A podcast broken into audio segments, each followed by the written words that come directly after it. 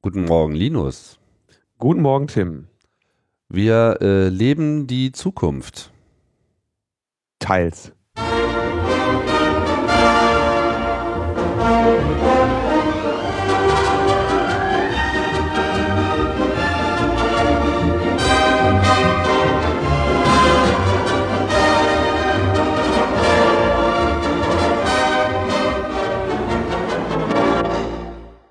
Logbuch Netzpolitik Nummer 103. Und äh, heute sind wir etwas, heute ist es richtig morgen, Linus, oder? Heute ist richtig, richtig echter Morgen. Ja. Und wir sind, äh, wir sind total in der Zukunft und, und, und leben das hier gerade mal aktiv. Das ist jetzt hier bisher wirklich noch so die, ähm, wie soll man das sagen? Also es ist so richtig Zukunft, so im Hotel sitzen und irgendwie durch dünnes 3G eine Sendung aufnehmen. Zukunft wäre letzte Woche gewesen, da hätten wir 7000 Kilometer Distanz gehabt. Jetzt sind es nur gerade mal 100 noch was. Naja, naja, lass mich doch angeben. Immerhin äh, haben wir mal wieder Zeit gefunden, nachdem letztes Mal ähm, wir von äh, Andres hervorragenden Einsatz äh, zehren konnten. Ja, schau direkt nicht richtig. Nee, ist einfach nicht richtig. Was ist nicht richtig? Der André hat, hat unterperformt. Hat er? Ja. Wieso? Der André hat mich groß angestiftet, zu dieser Aktion äh, im, im Bundestag ans Mikrofon einen NSA-Aufkleber zu machen. Und? und geht in meinen eigenen Podcast und erzählt hat nicht.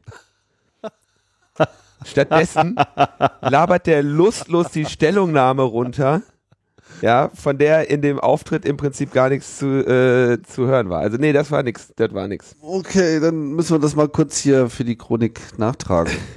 Du hast Ja, also äh, überall, du bist sozusagen äh, mit einem dicken Farbeimer zum Bundestag gelaufen und hast überall hingeschrieben äh, Romanum e und Domus.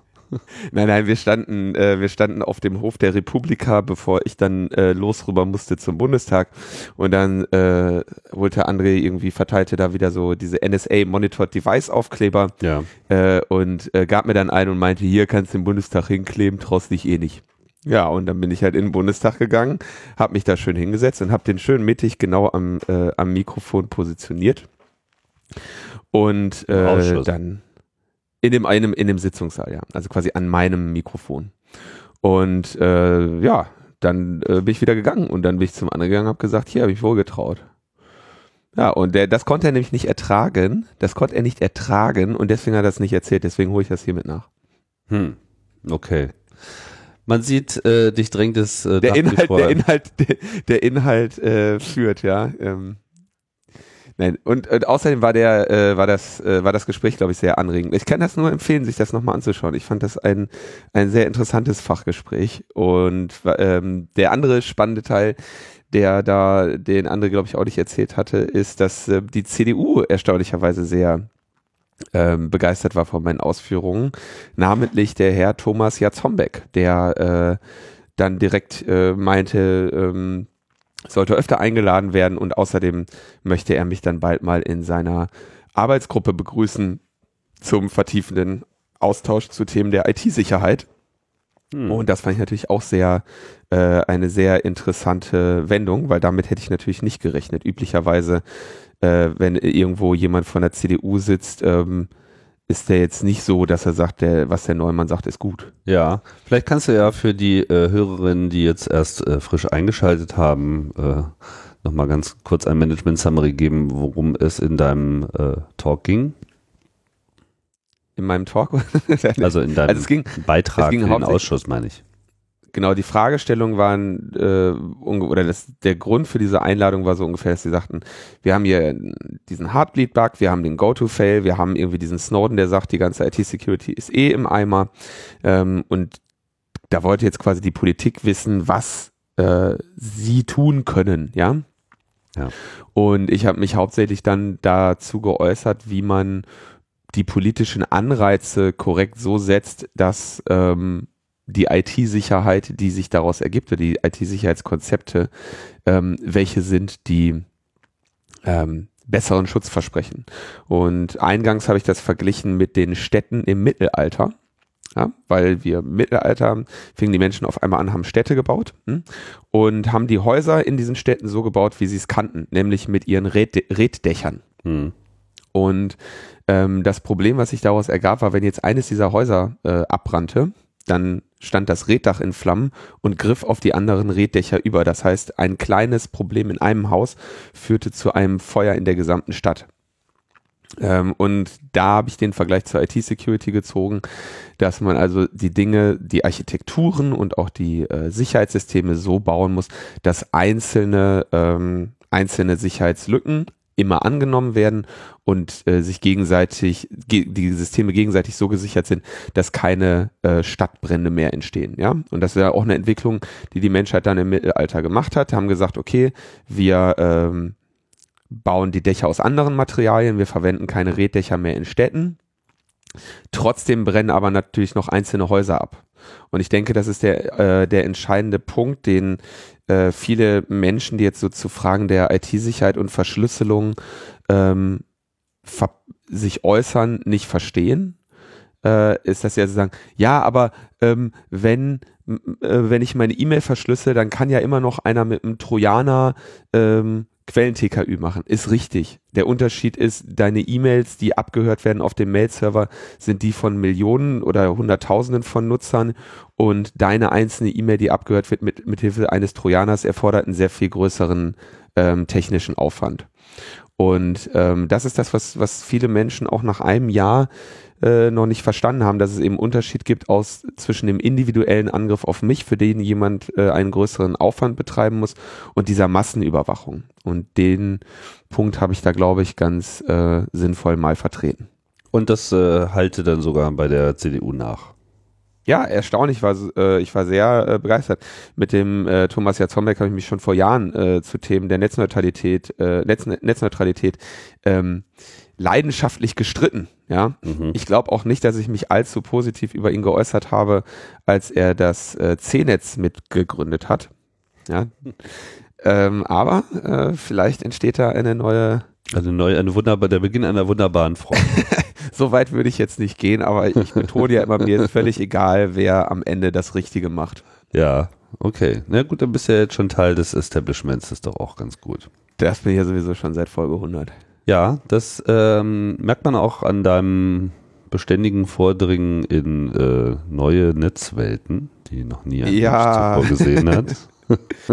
ähm, das ist so, der Leonard Dobusch hat einen sehr interessanten Artikel beziehungsweise eine Studie quasi, wenn, wenn man irgendwie noch an der Uni ist, ähm, dann heißt ja alles immer Studie, ne? Man kann ja nicht einfach mal irgendwas machen, muss dann eine Studie sein. Ähm, hat da hat einen Artikel darüber geschrieben, dass äh, die Zivilgesellschaft, äh, also die Aktivisten, irgendwie auf diesem Twitter rumhängen, während äh, die meisten Menschen da nicht sind. Eben bei, da nicht sind, die sind bei Facebook. Das heißt, bei Twitter finden zwar angerichtete Debatten statt, wird ja auch jeden, jeden Monat wird einer mehr verrückt bei diesem Ding. Und äh, aber die, die große Masse der Menschen sitzt halt draußen bei, bei Facebook und da kann man sich natürlich irgendwie drüber erheben und sagen, ja, das sind alles die, äh, die doofen Facebook-Klicker, die haben alle keine Ahnung von Computern und Politik. Oder man kann eben äh, sich bemühen, äh, diese Menschen auch zu erreichen, ja, und damit seine die Menschen da abholen, wo sie stehen. Ja, genau, ne, am, am Katzenbild die Menschen abholen. Wobei ich nicht weiß, was man da bei Facebook macht. Und ich habe äh, ja dann äh, mir das zu Herzen genommen und habe gedacht, okay, da müssen wir mit dem Logbuch Netzpolitik auch zu, zu Facebook. Aber das geht gar nicht. Ich habe mich da, ich habe da versucht, was zu machen. Das ist äh, ich ich habe keine Ahnung. Also es ist wirklich Irrsinn, ja. Das ist wirklich die für Menschen, Menschen, die einfach eine gewisse Erwartungshaltung ans Internet haben. Es ist da einfach wirklich schwierig. Ich kenne dieses Gefühl, ich habe das auch schon so ein paar Mal gemacht. Ich dachte mir auch so, was in der Welt ist das jetzt so, was da ist? Vor allem, der funktioniert ja gar nicht. Ich habe oder ja, es, es, geht, es geht einfach überhaupt nicht so, wie man das sich so denken würde. Überhaupt nicht. Ich komme da rein ähm, klick das da irgendwie an und denk so, ja, okay, willst ja wohl jetzt mal schnell irgendwie so eine Facebook-Seite gebastelt kriegen und dafür sorgen können, dass der RSS-Feed von Logbuch Netzpolitik mal schnell da reingepasst wird. So, ne? Kann ja nicht so schwer sein. Das ist ja eigentlich nur zwei Zeilen PHP und Facebook ist ja PHP, werden sie ja wohl mal irgendwann hingekriegt haben, ne? Pustekuchen. Und ich habe überhaupt, ich weiß nicht, was ich da jetzt angerichtet habe. Es gibt jetzt eine Facebook-Seite, da stehen irgendwie zwei Sachen drin. Ich habe irgendwas versucht mit if this then that, dass der Feed da reingedönert wird, aber ähm, ja. Wir schauen uns das also am ich, besten nochmal an. Ich, so hilflos ich atme ich da. Ja, ja, man, man fühlt sich da unglaublich hilflos. Und vielleicht ist das auch mal ganz schön, so ein Gefühl bei uns zu erzeugen, weil sonst geht es wahrscheinlich den anderen Leuten auch so bei äh, unseren Netzen. Ähm, ja, mal gucken. Das Problem ist, man muss sich äh, dieses reine Reinkippen von Nachrichten in irgendeinen anderen Kanal, das ist nicht unbedingt jetzt so mein Film. Also wenn man da sich wirklich engagieren will, dann muss man sich da halt auch engagieren. Das heißt, man muss da auch irgendwie ähm, Wege finden, wie man dieser Interaktion da folgt. Und daran scheitert es ja schon mal bei Facebook ganz erheblich, weil man einfach nicht die Werkzeuge dort vorfindet, die man einfach erwartet. Ja. Das heißt, haben die keine Kommentarfunktion? Das Ding ist, weiß ich nicht. Doch, selbstverständlich haben sie das so und äh, alles Mögliche. Bloß es läuft halt alles irgendwie nur durch diese Facebook-Apps und es läuft halt im Wesentlichen alles über diese Webseite. Ja, und oder natürlich durch ihre dedizierten Apps. Aber so dieses, äh, gibt es da nicht ein besseres Programm für? Äh, ja, das ist das schon mal schwierig. Also wir können das ja mal so machen. Jemand, der wirklich, also wir suchen einen Facebook-Experten. Ähm, der kann sich bei. Wir brauchen Beratung. Wir brauchen einen Facebook, einen Social Media Berater. Genau, wir brauchen einen Social Media Berater. wir brauchen einen Social Media Berater, der uns erklärt, wie wir äh, äh, Logbuch Netzpolitik sinnvoll in Facebook einbinden, sodass wir keinen Ärger damit haben, keine Arbeit. Ich will mich damit nicht auseinandersetzen. Ja, ja, ja, ja. Es sollen einfach die Folgen da äh, erscheinen, so ja, Das ist nicht das Problem, das da irgendwas erscheinen doch. zu lassen. Die Frage ist doch. halt eher, wie soll man also man muss einfach mal herausfinden, was wirklich ein sinnvoller Weg wäre, dort auch in Interaktion zu treten. Weil du kannst ja jetzt nicht sagen, du willst dort Reaktionen erzeugen und dann gehst du auf diese Reaktionen nicht ein. Hörer. Ja, du Von, ich will, was ich möchte, Tim, Nur ist Werbung klar, machen. Hauptsache die Zahlen stimmen. Nein, Tim, weißt du, was ich will? Ich will Likes. So viel habe ich verstanden. ich will keine Likes. Man braucht Likes, doch. Uh. Also es war wirklich äh, interessant. Ich weiß nicht seit wie vielen Jahren, ich seit 24 Jahren setze ich mich mit Computern auseinander. Äh, seit 20 Jahren oder was äh, programmiere ich, wild rum. Ja, ich habe hab keine Ahnung. Ich habe davor gestanden, dachte so, was? Mama, was muss ich denn hier drücken? Echt geil. Ja, ich kenne dieses Gefühl. Ich habe das auch äh, so alle gefühlte alle ein, zwei Jahre mal mit Facebook mal wieder gehabt, wo ich mir denke, so, ah, jetzt guckst du das nochmal an und so, das kann ja so schlimm nicht sein und dann ist es immer noch so. Ja, die Leute kommen damit klar, die kriegen das irgendwie hin. Keine Ahnung, mir ist das zu kompliziert. Ich weiß ich auch ja nicht, was das sagt. Das ist ja die These, dass dieses Internet, das, äh, das sehen wir eigentlich, dieses Internet, das überholt uns gerade rechts, weißt du? Wir sind bald, das wird nicht mehr lange dauern, dann sind wir die beiden Muppet-Opas, weißt du? Wir erzählen die ganze Zeit hier ein von, von Wenn wir äh, es nicht schon sind. Ja, äh, wir, sind, wir zählen hier die ganze Zeit ein von, wie die gute Welt und was das Internet uns für blühende Landschaften verspricht. Und währenddessen ne, ähm, wächst dieses Facebook, der Snowden überwacht uns alle, ja. Und äh, naja. Wir können nur noch also, zynisch auf dem Balkon sitzen und sagen, uns über unsere eigenen Witze lachen. genau. Dann wollte ich noch ganz kurz was anderes bewerben. Ja. Ähm, die haben Werbung verdient. Und zwar das Projekt äh, Krautreporter, die ja eigentlich so eine Crowdfunding-Plattform waren für, ähm, für journalistische Projekte auch äh, unter anderem Podcasts, die sich dadurch finanziert haben und so, sagt, wir haben ein, ein Krautreporter-Projekt, also im, im Prinzip Kickstarter für, für Podcaster, Blogger und Journalisten. Und die haben jetzt gesagt, sie machen quasi aus der, sie machen noch das Magazin der Plattform selber. Und die haben also, sind also jetzt hingegangen und haben gesagt, sie wollen jetzt einen äh, wirklichen, äh, das Krautreporter Magazin machen. Und ähm, wollen dieser ganzen Debatte, ich meine, seit zehn Jahren nörgeln die Online-Journalisten irgendwie rum, ja, äh, Werbung ist aber auch Mist, dann, dann müssen wir Klickstrecken machen, damit wir finanziert werden. Und wir wollen aber auch irgendwie keinen Flatter, weil das irgendwie keinen konstanten Revenue-Stream gibt und weiß ich nicht, seit zehn Jahren heulen die rum und die, die Krautreporter-Leute sind jetzt einfach hingegangen, haben gesagt, okay, hier, machen wir das. Wir wollen 15.000 Abonnenten haben, die jeder im Monat einen Fünfer geben und damit betreiben wir ein investigatives Recherchemagazin äh, ohne Werbung. Und haben da einige Personen mit dabei, die ähm, denen ich das zutraue, andere, denen ich das nicht zutraue und noch andere, die ich überhaupt nicht kenne. Ähm, aber allein den Versuch, so etwas mal zu machen, kann man, glaube ich, nicht guten Gewissens scheitern lassen.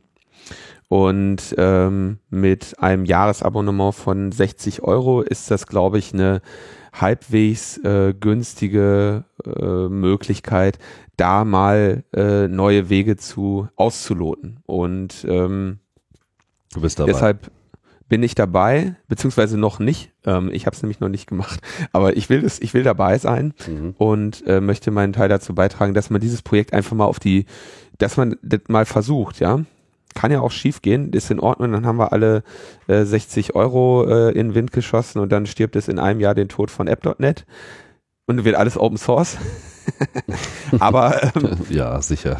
ne, aber wir könnten mal, ähm, also ich, ich, ich halte das für ein Experiment, das überfällig ist und bin ein bisschen schockiert, dass das noch, noch nicht längst sein äh, Finanzierungsziel erreicht hat und äh, deshalb möchte ich da jetzt hier an der Stelle auch nochmal dafür werben. Ja, vielleicht ist es auch noch, haben sie noch nicht so richtig klar gemacht, was eigentlich das Endprodukt wirklich äh, sein wird. So, aber also sie, sie reden von Magazinen und sagen irgendwie so, ja, man müsste sich schon vorstellen, was das ist. So, meine erste Frage war dann, ja, was heißt das? Ist das jetzt irgendwie Bild oder Ton oder Text? So. Offensichtlich ging man irgendwie total davon aus, dass jeder versteht, dass es sich dabei um ein Textmagazin handelt wo dann, wie es so zwischendurch dann auch in den Reaktionen hieß, so auch mal Video dabei sein kann oder so. Also das finde ich noch etwas unscharf. Also ich weiß nicht so ganz mhm. genau, auf was sie eigentlich hinaus wollen, ob da jetzt einfach nur weitere Textwüste äh, entsteht oder ob das, sagen wir mal, auch als Magazin in irgendeiner Form sich anders aufstellt. Also in der Darreichung der, der, mhm. der Medienform das fand ich so, ein, so eine kleine verpasste Chance am Anfang. Äh, ansonsten, ja, ich habe nichts dagegen, dass das äh, entsteht und bin gespannt, was, äh, wie sich das da so ähm, findet. Wie viele Leute sind das? Das ist eine ziemlich große Zahl von ja, ja. 20, 30 ähm, ja. Journalisten, die man halt auch so ein wenig kennt, wenn man im Internet unterwegs ist. Die meisten zumindest. Alle haben mir jetzt nicht äh, was gesagt, aber viele bekannte Namen waren dabei. Jo. Gut, darauf haben wir hingewiesen. Das war der dann können wir jetzt mal, äh, dann können wir jetzt mal zu unseren eigentlichen äh, Themen kommen und da äh, ist vor allem wieder mal eine Menge los in unserem Heimatland, in Deutschland. Im Heimatland stellte sich gestern dann heraus, wurde dann geleakt, aus gut unterrichteten Kreisen wurde bekannt, dass, oh Schreck, der Generalbundesanwalt Range wohl doch nicht ermitteln wird. Ja, wir werden in, äh, wir haben heute den 28. Mai, in genau einer, äh, etwas in acht Tagen oder was, jährt sich dann, glaube ich, äh, der, der Einbruch des Snowden. Ja, das heißt ein Jahr. Also muss sagen, wo, er wird nicht ermitteln im äh, Hinblick auf die gesamte NSA-Überwachung weil der hat das jetzt auch genau. geprüft. Logbuch Netzpolitik äh, berichtete nicht nur über den Generalbundesanwalt, sondern auch über all die anderen Themen. Und man kann ja nun wirklich nicht sagen, äh, Linus, dass da im letzten Jahr irgendetwas Signifikantes veröffentlicht worden ist, oder? Nein, nein. Nein. Ähm, nein. Aber das, das Interessante ist seine Be die Begründung, die jetzt da also äh, zutage tritt. Denn äh, er sagt, es stünden ja weder Zeugen noch Dokumente zur Verfügung. Ähm, und dann wird gesagt, wenn man jetzt oh, ein, also great. wenn jetzt der, wenn jetzt der Generalbundesanwalt nämlich ein Rechtshilfeersuchen an die US-Behörden stellt und ihn sie um Hilfe bei der Aufklärung bittet, dann geht er davon aus, dass diese Rechtshilfegesuche äh, unbeantwortet bleiben würden. Ja. Und wenn er bei den deutschen Geheimdiensten anfragt dann, und den deutschen Regierungsstellen, dann sagen die, sie haben nur Zeitungswissen und der Spiegel betreibe Quellenschutz und verweigere die Herausgabe von den Dokumenten. Von Dokumenten oder von den Quellen? Naja, die Quelle ist ja, ist ja bekannter als die Dokumente, die der Spiegel hat. Ja? Also beispielsweise, es ging da konkret um die äh, Handysache. Da hätte wohl, so gerüchtet ist, es eine Anfrage gegeben beim Spiegel, doch mal da die, äh, die komplette Datenbasis und äh, Dokumentenbasis zu bekommen. Und der Spiegel hat wohl daraufhin gesagt, ja, äh, nee, das sind unsere, die geben wir euch nicht. Hm? Hm. Also ähm, das Gericht, also ein Gericht ermittelt also nicht in einem Mordfall, weil es sein könnte, dass der Mörder sich nicht befragen lassen möchte. So ungefähr. Der mhm. Staatsanwalt, ne? Also.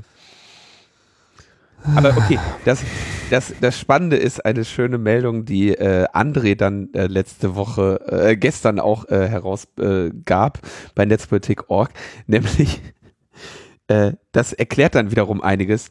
Äh, deutsche Beamte dürfen die Snowden-Enthüllungen nämlich gar nicht lesen. Ja, und zwar, äh, wir wissen ja schon, dass äh, US-Regierungsbeamte, die, äh, die noch nicht einmal die Medienberichte über die Snowden-Sachen zitieren dürfen. Und dann gab es dieses äh, Rechtsgutachten, das die Bundesregierung beauftragt hatte, wo es unter anderem auch um die ähm, rechtlichen Konsequenzen ginge, wenn jetzt der NSA-Untersuchungsausschuss den Snowden zu sich äh, einladen würde.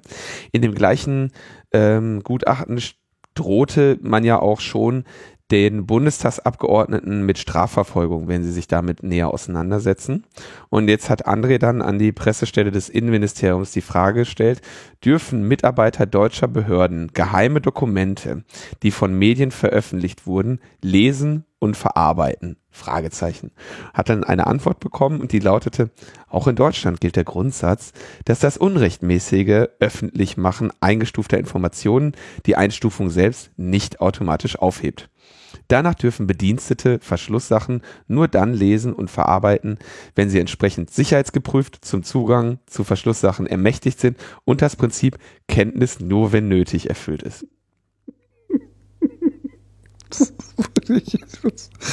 da möchte überhaupt nichts mehr zu ein.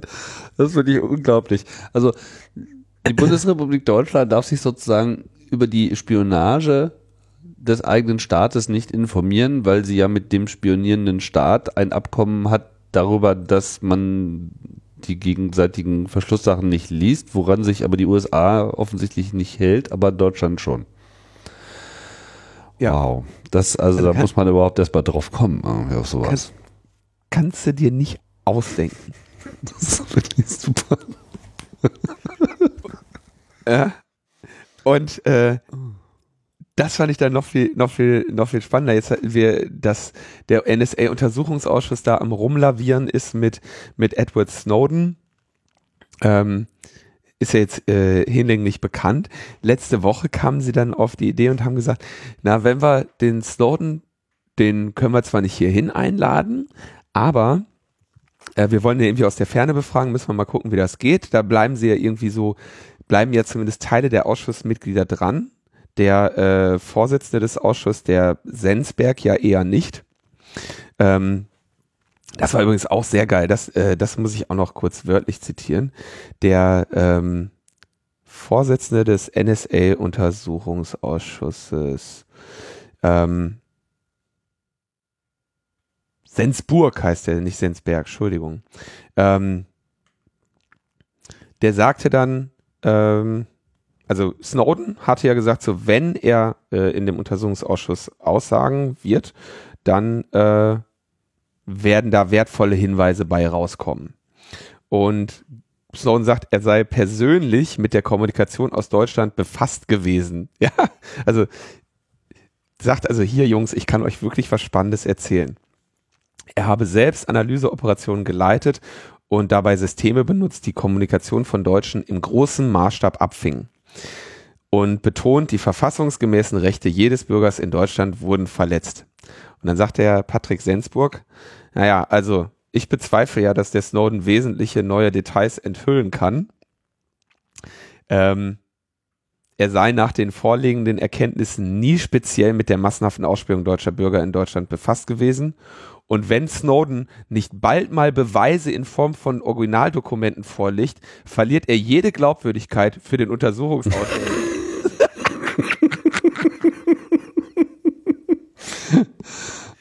Geil! Oh Geil! Sagt der, sagt der Vorsitzende. Snowden hat bis zum heutigen Tage nichts geliefert, sagt Patrick Sensburg. Jetzt weißt du, warum es da diesen kleinen Wechsel gab, ne, an der Spitze des Untersuchungsausschusses, weil eben der vorherige Kandidat dort offensichtlich nicht bereit war, sich dermaßen äh, äh, lächerlich zu machen in der Öffentlichkeit. Spannender äh, äh, Punkt übrigens, ich war am Wochenende bei der Lesung von Glenn Greenwald. Ähm, dazu später noch mal kurz ein bisschen was. Aber der hat da einen interessanten, oder der hat da einen wichtigen, hat das wieder so schön auf einen Punkt gebracht. Snowden sitzt jetzt da in Russland, ja, ist von der von der mächtigsten Regierung der Welt mit dem größten Geheimdienstapparat der Welt und den den mannigfachsten Tötungsmöglichkeiten der Welt gesucht, ja. Die wollen den haben, die wollen den lebenslang hinter Gitter bringen. Der hat sein komplettes alles was der hatte, hat er geopfert für diese Veröffentlichung, ja. Mhm. Und äh, bangt jetzt da im Prinzip um die Zukunft seines Lebens, ja. Und die deutsche Regierung sagt, ey, ähm, wir wollen mehr, aber wir sind da bereit dafür, dir exakt gar nichts zu geben. Gar nichts. Wir, wir bieten dir noch nicht mal Schutz. Wir wollen einfach nur mehr. Bitte, lieber Snowden, reite dich noch mehr in die Tinte. Für nix. Für nix, für uns. Wir sind nicht bereit, dir auch nur an, ansatzweise Asyl oder sonst, oder auch nur den kleinsten, leisesten Furz zu geben. Übrigens, wenn du in unser Land kommst, dann liefern wir dich sofort aus, keine Sorge. Also du hast von uns nichts zu erwarten, aber gib mal noch ein bisschen Dokumente, weil wenn du was hast, dann wollen wir das sehen. Und dann fängt auch noch dieser Sensburg an, irgendwie zu behaupten, also ich meine, das ist ja ein Witz, dass irgendwie dieser Sensburg da irgendwie jemanden in Misskredit bringen könnte, ne? Also höchstens dadurch, dass man sich auf den einlässt. Aber ähm, das ist doch wirklich, also das kannst, kannst du doch nicht mehr, also wa- was stellen die sich denn vor? Ja, das ist ich wirklich. gehe, ich gehe, ich denke, das ist alles, ähm, also so blöd können die gar nicht sein. Das gehört alles zu ihrem Spin, ja. Dass es jetzt so Teil dieser äh, Schadensbegrenzung ist. Aber ich äh, schweife ab, denn ähm, sie haben sich ja noch was Schöneres ausgesucht in dem, in dem, ausgedacht in ihrem NSA-Untersuchungsausschuss und haben gesagt, ja, ähm, wir laden den Zuckerberg ein. Weil der weiß ja offensichtlich alles. Und zwar, und zwar nicht nur den. Wir laden den Mark Zuckerberg ein, den Eric Schmidt, den Tim Cook äh, und den Dick Costolo, also die Chefs von Facebook, Google, Apple und Twitter. Und ehemalige Chefs des US-Geheimdienstes NSA, zum Beispiel Keith Alexander und Michael Hayden, die laden wir alle bei uns in den Untersuchungsausschuss ein. Aber nicht Edward Snowden. Ne? Und dann meinen die also ernsthaft, die können sich einen leeren Stuhl in einem deutschen NSA-Untersuchungsausschuss nicht leisten. Und jetzt stellt man sich das mal so vor. Diese Firmen, ja, äh, Facebook, Google und so, die sitzen ähm, gerade in, also es ist bekannt, dass sie National Security Letters bekommen haben, dass sie äh, Gag-Orders unterliegen, also dieser, diesen wahrscheinlich nicht äh, verfassungsgemäßen Schweigeverpflichtungen, ja. Und die versuchen sich da gerade gerichtlich gegen zu wehren. Aber die sind momentan in dem Stand, dass sie äh, gegen irgendwie einen mit drakonischen, fürchterlichen Strafen rechnen müssen, wenn sie sich äußern, ja. Hm. Und jetzt stellst du dir vor, dass Mark Zuckerberg, ja, der setzt sich jetzt in seinen Privatjet, fliegt rüber, setzt sich in diesen gammeligen Ausschusssaal, wahrscheinlich an das Mikrofon, wo ich vorher saß, wo noch der NSA-Aufkleber dran ist, und dann packt der mal so richtig aus, ne? Dann packt der mal so richtig aus. Dann lässt er mal richtig einen vom Leder, ja, und dann geht er ins Exil und dieses Facebook wird geschlossen, ne? Also ich weiß nicht, was sie sich, was sie sich vorstellen. Natürlich kommt der nicht.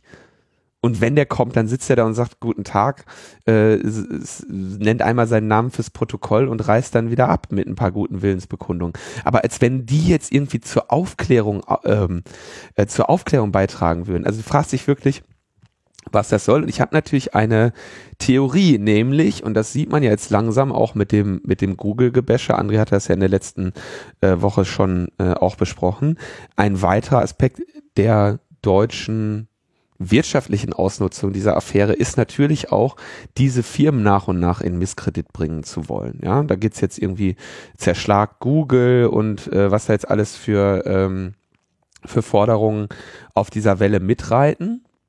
Das Google-Problem. Hm. Das Google-Problem, was ja auch eins ist. Ja, ich finde es nur interessant, dass man, äh, also hier werden halt zwei Dinge vermischt. Ne? Ich meine jetzt, also es ist völlig, ja, ja, völlig vom Staat hin, hin, hin, auf die Firmen. Ne? Kleine Korrektur noch, ja. Schmidt ist natürlich nicht der Chef von äh, Google. Ah, stimmt.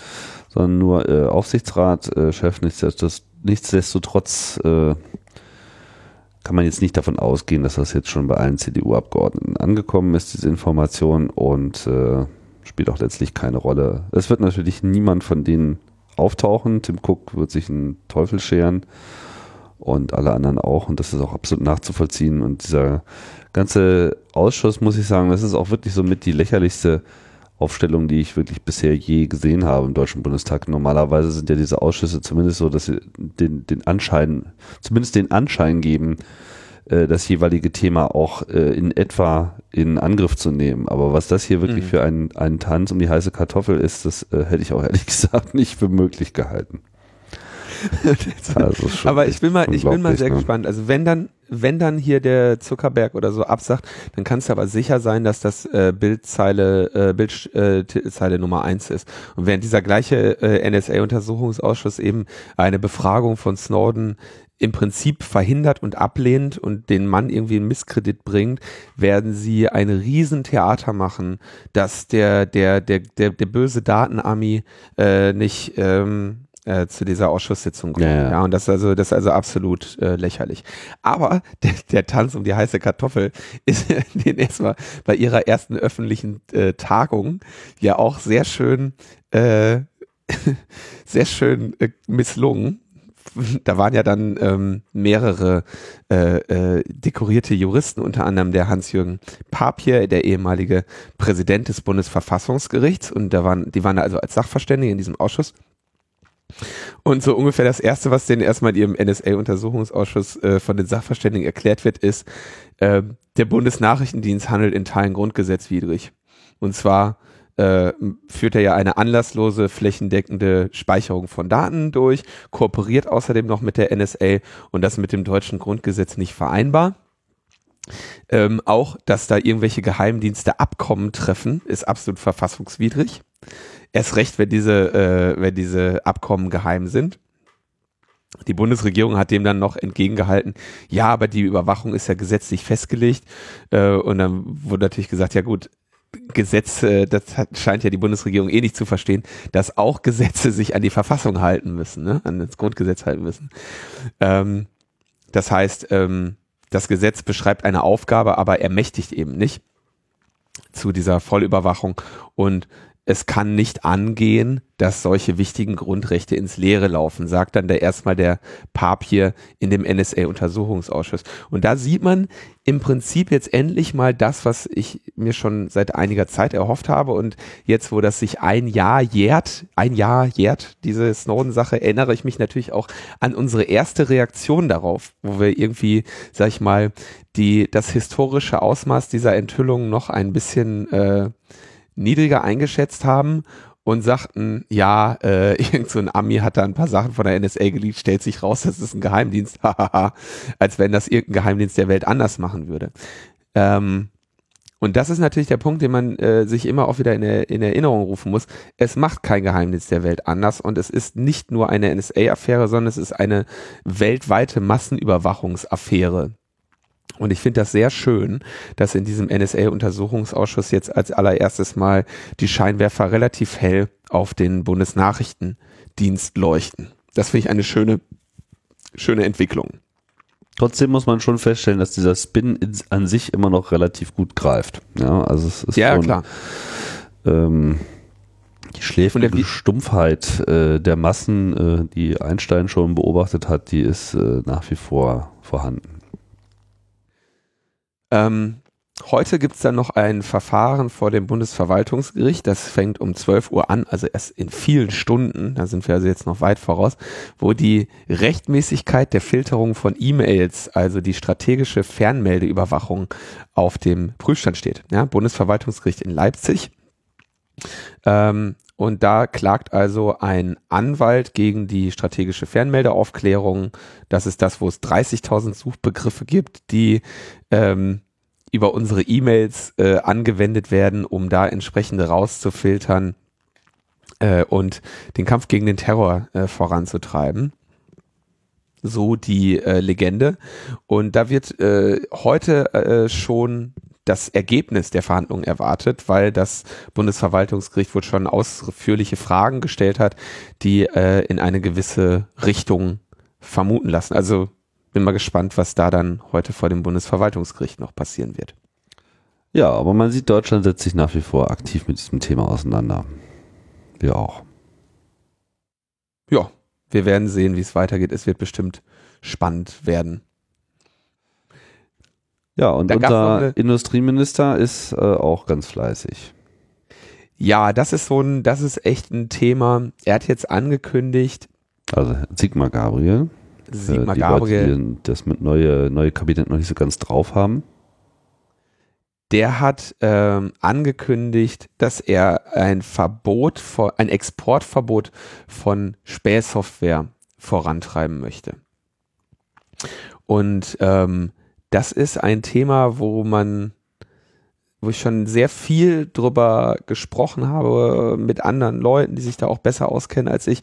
Und was auf Anhieb natürlich so total äh, cool klingt, ne? dass man sagt, ach ja, genau, das verbieten wir und dann, dann, dann liefert Deutschland keine Überwachungssoftware mehr in Unrechtsregime.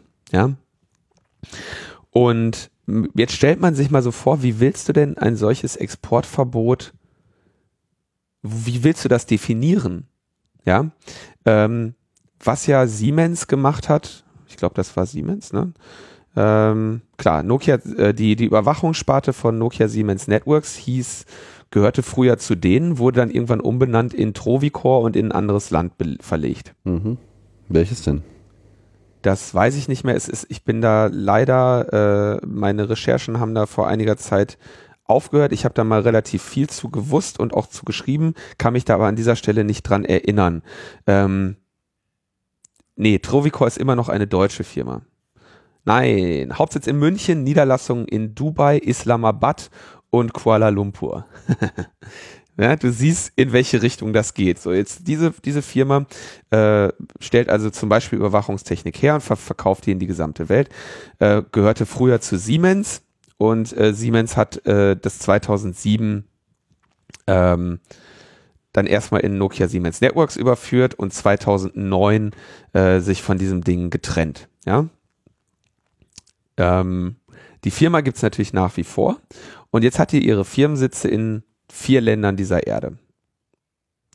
Ähm, und jetzt natürlich die Frage, wie willst du jetzt verhindern, dass die das, dass die Produkte exportieren aus Deutschland oder aus der EU hinaus? Ja, die haben in einem Tag eine Firma in irgendeinem anderen Land gegründet ähm, und wer jetzt für wen was produziert, du kannst ja diesen Export überhaupt nicht, ähm, nicht kontrollieren. Ja, ja da wird irgendwelche Software gleiche, erzeugt und irgendwelche Systeme geschmiedet vor Ort und und am Ende verkauft halt einfach, ja.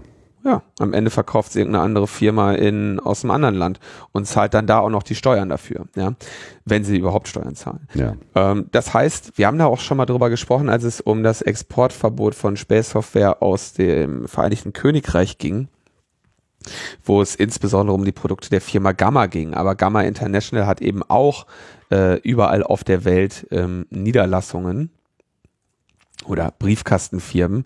Das heißt, die Lieferung von Software zumindest ist sehr schwer und auch äh, zu kontrollieren und ebenso die Lieferung von, ähm, von Hardware. Ne?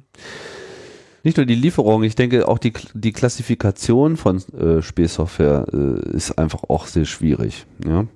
Zumal ja eben vieles von, was potenziell, mh, hm, sagen wir mal, in einer Methode äh, verwendet werden kann, die uns jetzt auch selbst nicht so passt, teilweise eben sehr wohl auch legitime Network Management Eingriffe sein können. Ja, und es kann ja eigentlich auch äh, zunächst einmal niemanden verboten werden, seine Netzwerke zu managen.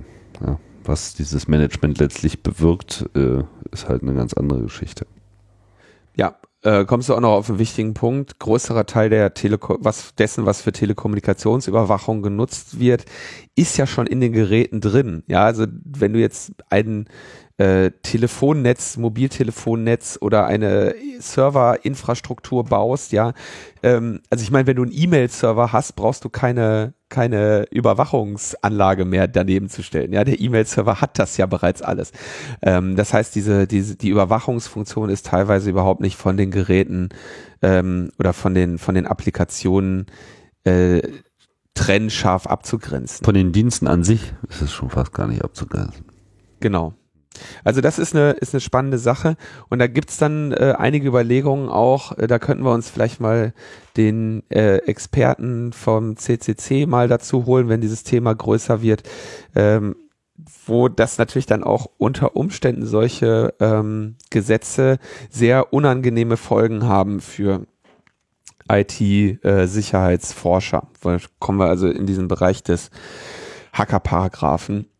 Ja. Also es klingt nach einer ziemlich dämlichen Idee, deren Wirksamkeit sehr unwahrscheinlich, äh, als sehr unwahrscheinlich einzustufen ist. Ich denke, die soziale Ächtung äh, derartiger, ähm, äh, derartiger Firmen und derartiger äh, Geschäftspraxen ist äh, der bessere Weg. Aber zu dieser Ächtung kann natürlich auch dieses Exportverbot beitragen und da, da dazugehören. Das heißt, ähm, da kommt es dann wirklich darauf an, wie dann so ein solches Gesetz im Detail ähm, ausformuliert sein wird. Gut. Dann ähm, kommen wir endlich in die USA. Kommen wir endlich, endlich in die USA, genau. Ja, Glenn Greenwald hat ein Buch veröffentlicht. Ähm, Nothing to Hide heißt es auf Englisch, wie es auf Deutsch heißt, weiß ich nicht. Ähm, und er hat jetzt auch gerade eine kleine Deutschland-Tournee hinter sich. Ich habe es mir natürlich nicht nehmen lassen, als äh, Fanboy äh, diese äh, dieses dieses Gespräch äh, in, in Berlin, was er da mit äh, dem Zeitmagazin oder mit der Zeit geführt hat, mir dann auch äh, live im deutschen Theater anzuschauen. Ähm, das Buch selber ähm, hat einige neue Hintergrundinformationen mit da drin, ähm, aber jetzt keine großartigen neuen Enthüllungen und entschildert so ein bisschen seine, ähm, ja, das ist so ein bisschen auch die Home Story dazu, ne? Also wie er und Laura Poitras dann irgendwann nach China flogen und wie sie dann Snowden getroffen haben und mit wem sie dann so ges gesprochen haben und was beim Guardian hinter den Kulissen äh, abging und so, ist ein ganz, ganz interessanter, äh, ganz interessantes äh, Büchlein, was man sich so durchlesen kann, in dem er natürlich dann auch sehr schön ähm, die politischen Erwägungen zu diesen Enthüllungen nochmal äh, sauber vorträgt. Kann man, glaube ich, empfehlen. Aber du hast jetzt nur die Lesung mitbekommen, du hast es noch nicht selbst gelesen. Doch, selbstverständlich. Also ich habe es äh, selbst gelesen und das, was dort, ähm, was dort stattfand, war keine Lesung, sondern ein, ein Gespräch. Ja, also es jetzt, er setzt sich da nicht hin und liest aus dem Buch vor, sondern äh, führt ein, führt ein Gespräch mit diesem mit diesem Moderator. Wobei das bei Glenn Greenwald keinen Unterschied macht, denn der Mann spricht wie gedruckt. Der hat kein einziges Mal äh gesagt, der hat kein einziges Mal nachgedacht und der trägt einen sehr klaren, präzisen Gedanken auch über mehrere Ebenen vor, ähm, auch auf eine Frage aus dem Publikum, auf die er sich offensichtlich nicht vorbereitet hat. Es ist allein aus dem Grund schon eine Wonne, diesem Menschen zuzuhören. Das ist wirklich ähm, irre. Also es ist einfach beeindruckend, wie klar und deutlich und straightforward äh, der, der Mann spricht und alle Sachen immer sowas von 100 Prozent auf den Punkt bringt. Ja. Und das auch mit einem ähm, politischen Eifer natürlich gepaart, äh, den ich äh, sehr sympathisch finde. Also es ist wirklich ein, ähm, Ja, irre beeindruckender Typ. Absolut. Das hat sich ja auch schon bei der, der Keynote, die er auf dem Kongress gehalten hat, auf dem 30C3 auch gezeigt. Da war er im selben Maße souverän, wie du das jetzt gerade beschreibst. Ja. Also es ist echt, das ist äh, beeindruckend. Habe ich natürlich auch so ein bisschen äh, Gänsehaut bekommen und so, ne? Und kurz äh, Fanboy, Kurz seine Hand Fanboy, Fanboy. absolut, absolut, absolut. Ähm, Wir sind die Greenies. ja, ich hoffe, dass er, äh, aber ich meine, worüber soll er noch stolpern? Also ich meine, sie haben, sie haben ihn jetzt versucht, wegen seiner Homosexualität fertig zu machen, das hat nicht geklappt und er chillt irgendwie in Brasilien mit seinen Hunden und seinem Freund und ähm, verweigert die Zusammenarbeit mit Regierungen übrigens. Also er hat dann auch gesagt, ja, wenn die deutsche Regierung ihn fragen, fragt, äh, ob er da in diesen NSA-Untersuchungsausschuss geht, das äh, betrachtet er nicht als seine Aufgabe, er ist Journalist. Hm. Ja, ähm, ja also davon gibt's glaube ich, eine, auch eine Aufzeichnung. Das Buch äh, empfehlen wir zum Kauf und ähm, ansonsten sind wir sowieso völlig verblendete Fanboys und äh, der Kritik an diesem Menschen momentan nicht fähig. Wer allerdings fähig war zur Kritik an ähm, Glenn Greenwald, war äh, Julio. Julio Sanchez meldete sich aus dem äh, Exil in der äh, ecuadorianischen Botschaft, denn Glenn Greenwald äh, enthüllte ja, dass die USA äh, einige Länder vollständig abhören und nannte das Land der Bahamas, aber ein anderes Land nicht. Und zwar unter Berufung darauf, dass er sagte, wenn äh, wir das enthüllen, dann ist nicht unwahrscheinlich, dass darauf eine Welle der Gewalt folgt. Mhm. Und äh, die möchten wir verhindern. Und aus diesem Grunde, aus diesem Grunde äh, nennen wir diesen Namen nicht, den Namen dieses Landes. Und das hat er bei dieser Lesung auch er, äh, erklärt, denn seine, äh, seine Erwägung war auch eine, also neben der tatsächlichen, dem tatsächlichen Versuch, Gewalt zu verhindern, auch eine äh, strategische, dass er nämlich sagte, sollte da tatsächlich auf eine unserer Enthüllungen eine Gewalttat folgen, bei der äh, beispielsweise, Gott bewahre, ein Amerikaner sich einen Fingernagel abreißt, ähm, dann wird das natürlich katastrophale Folgen für seine und ihre, äh, oder insbesondere die politische Mission von Edward Snowden haben, weil er dadurch äh, massiv in Misskredit geraten würde. Das heißt, aus ähm, auch aus Schutz vor der oder, oder, um die eigene Sache zu schützen, hat er eben diese, äh, diese Entscheidung getroffen. Und ähm, da hat er auch von Edward Snowden einen, einen klaren Arbeitsauftrag erhalten, schon noch in Hongkong. Ja, als ihm also gesagt wurde, so, ähm, pass auf, du kannst machen, was du möchtest, aber dieses und jenes sind die Gefahren, die, die für unsere Mission hier bestehen. Und da müssen wir aufpassen, da müssen wir vorsichtig sein. Ähm, WikiLeaks in Form oder Julian Assange in Form des Twitter-Accounts von WikiLeaks hat dann lange äh, äh, darüber gerantet und gesagt, ja, hier äh, Greenwald, ne, keine radikale Transparenz, genau das gleiche wie, äh, wie der Guardian damals mit uns versucht hat und so weiter, finden wir alles nicht gut. Ähm, und setzte dann Glenn Greenwald ein Ultimatum und sagte, wenn er es in drei Tagen nicht genannt hat, dieses Land, dann wird WikiLeaks es tun und tat es dann auch und äh, was eh schon sich jeder denken konnte, das Land war äh, Afghanistan. Hm. Aber es war eine spannende, ähm, eine spannende Debatte, ja, so eben auch so zu überlegen, okay, was, was können wir nennen, ähm, was nicht. Da spielt natürlich dann auch wieder rein, dass Edward Snowden ja sich nach wie vor als äh, US-amerikanischer Patriot sieht und bezeichnet, ähm, der äh, natürlich keinen Schaden auf sein Land äh, bringen möchte. Dann eben diese strategischen Erwägungen, dann natürlich auch diesen Anspruch auf eine radikale äh, Transparenz. Das ist schon eine, äh, wie ich finde, ähm, spannende Auseinandersetzung da gewesen. Und äh, der afghanische Präsident hat dann jetzt angekündigt, ja, das, was die Amis uns hier hingestellt haben, das machen wir jetzt mal wieder aus, diese äh, Massenüberwachung. Und da ist natürlich jetzt auch für die Amerikaner ein großer Hebel, an dem sie ziehen können und sagen können, dadurch, dass wir die Afghanen nicht mehr so gut kontrollieren können, entsteht uns ein äh, Nachteil im Kampf gegen den Terrorismus, weil da sind ja Terroristen im Land. Ähm, da kommt man dann, also finde ich erstmals so auch in diese Erwägung, wo solche Gedanken durchaus auch mal eine, eine Rolle spielen. Ja. Wo was für Gedanken eine Rolle spielen? Naja, der Gedanke äh, äh, radikale Transparenz oder nicht. Klärst ja. du das auf, dass sie Afghanistan abhören? Ähm, mit der Konsequenz, dass eine Menge Afghanen, also falls noch nicht alle Afghanen absolut pisst sind auf die USA, dann ist es der letzte jetzt auch und äh, mit der weiteren Konsequenz, dass diese Ab, äh, Abhör, dieses Abhören und in, unter Umständen in Zukunft nicht mehr möglich ist und dass das einen strategischen Nachteil für die militärischen Operationen der USA bedeutet und theoretisch dazu führen könnte, äh, dass äh, ja Menschenleben, US-amerikanische oder afghanische Menschenleben in Gefahr geraten. Ja, ist jetzt äh, zumindest nicht von der Hand zu weisen, dass es da eine theoretische Möglichkeit gibt.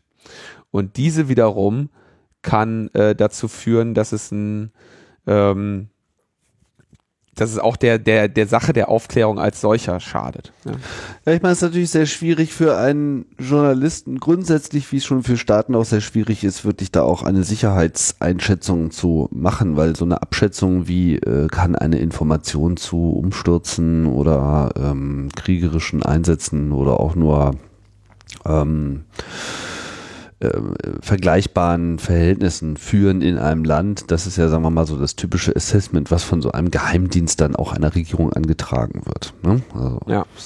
irgendwas fällt vor und dann äh, geht die Kanzlerin zum Geheimdienst und sagt ja, äh, wie schätzt ihr denn das da ein, wenn wir jetzt irgendwie dieses und jenes Statement machen, was kann denn das für Folgen haben?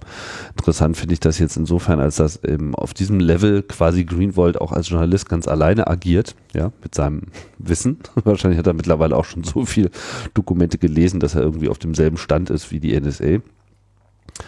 Ähm, und das dann eben auch äh, Teil seiner Umsetzung macht. Und das ist ja auch grundsätzlich zu beobachten bei Snowden, der ja auch sich immer noch sehr als ähm, aufrechter US-Bürger versteht und ja auch gerne wieder äh, zurückkehren würde. Es gab jetzt auch Meldungen, dass da irgendwelche Verhandlungen laufen, keine Ahnung, was da dran ist und welche, ähm, ob es da irgendeine realistische Chance dafür gibt.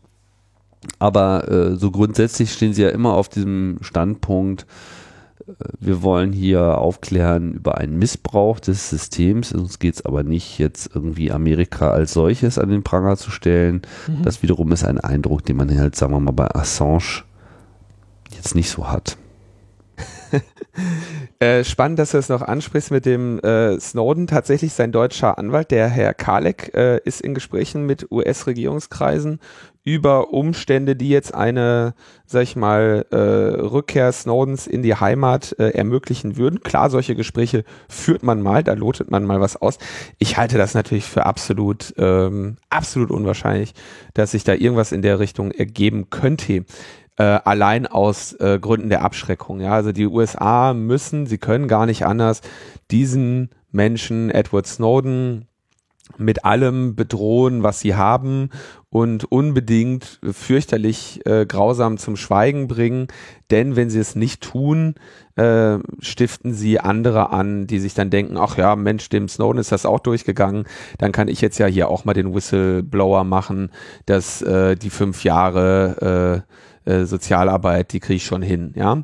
Ähm, und genau natürlich sieht man das auch am Beispiel äh, Chelsea Manning, dass da einfach sie sich nichts anderes leisten können, als mit der großen Keule draufzuhauen, um äh, Nachahmer abzuschrecken. Ja, kann schon sein, dass das alles keine besondere Zukunft hat, also solche ähm, Verhandlungen zu führen. Das, ähm, man könnte es auch so sehen, dass das, ähm, sagen wir mal, strategisch auch sehr klug ist von Snowden, so überhaupt mal vorzugehen, unabhängig von den genau. Ergebnissen dieser Verhandlungen. Genau.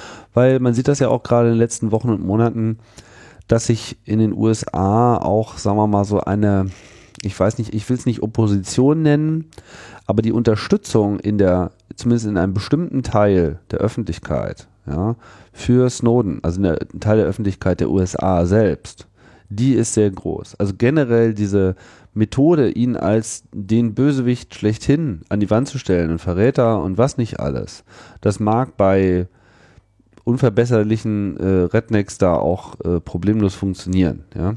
Mhm. Nur ähm, es ist auch so, dass Snowden halt äh, per Video bei der South by Southwest Konferenz, ja, also so der äh, hippesten Internetveranstaltung da als Speaker irgendwie groß auf den Beamer geworfen wurde und da eben auch mhm. umjubelt wurde. Also es gibt da einfach ja. schon auch eine aufgeklärte und eben nicht komplett marginalisierbare Gruppe, ja, gerade auch so diese Internetwirtschaft.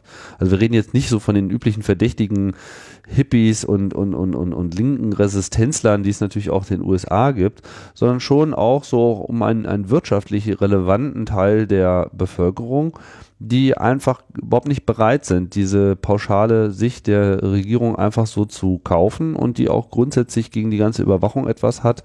Und das ist natürlich auch eine eine Opposition, das habe ich doch gesagt, aber sagen wir mal ein, ein, ein, Teil, ein nicht unwichtiger Teil der Gesellschaft, mit dem sich auch eine Regierung auseinandersetzen muss. Also es ist nicht so, dass sie gerade einfach jeden beliebigen Bullshit der Öffentlichkeit verkaufen können. Selbst wenn Fox News da mitspielt, dann ähm, ist da auf jeden Fall noch eine Menge Luft und äh, der Kampf ist da auch noch lange nicht gewonnen für die Amerikaner. Ja.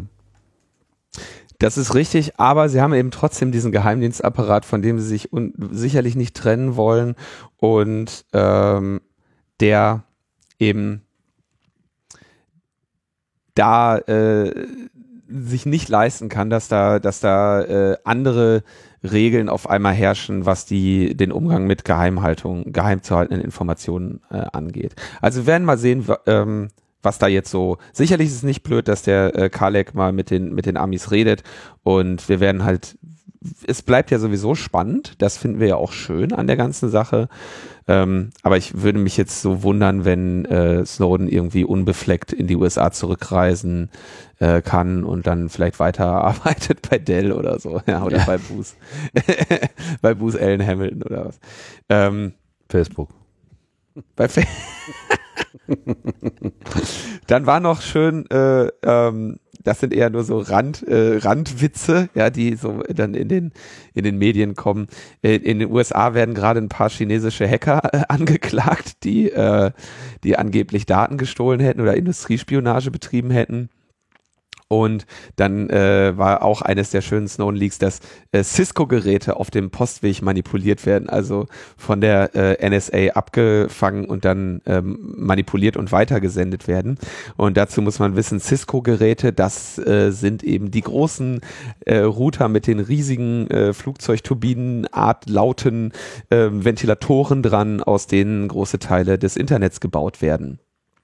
Und dass die also äh, manipuliert werden von der NSA und so dann in andere Länder ausgeliefert werden.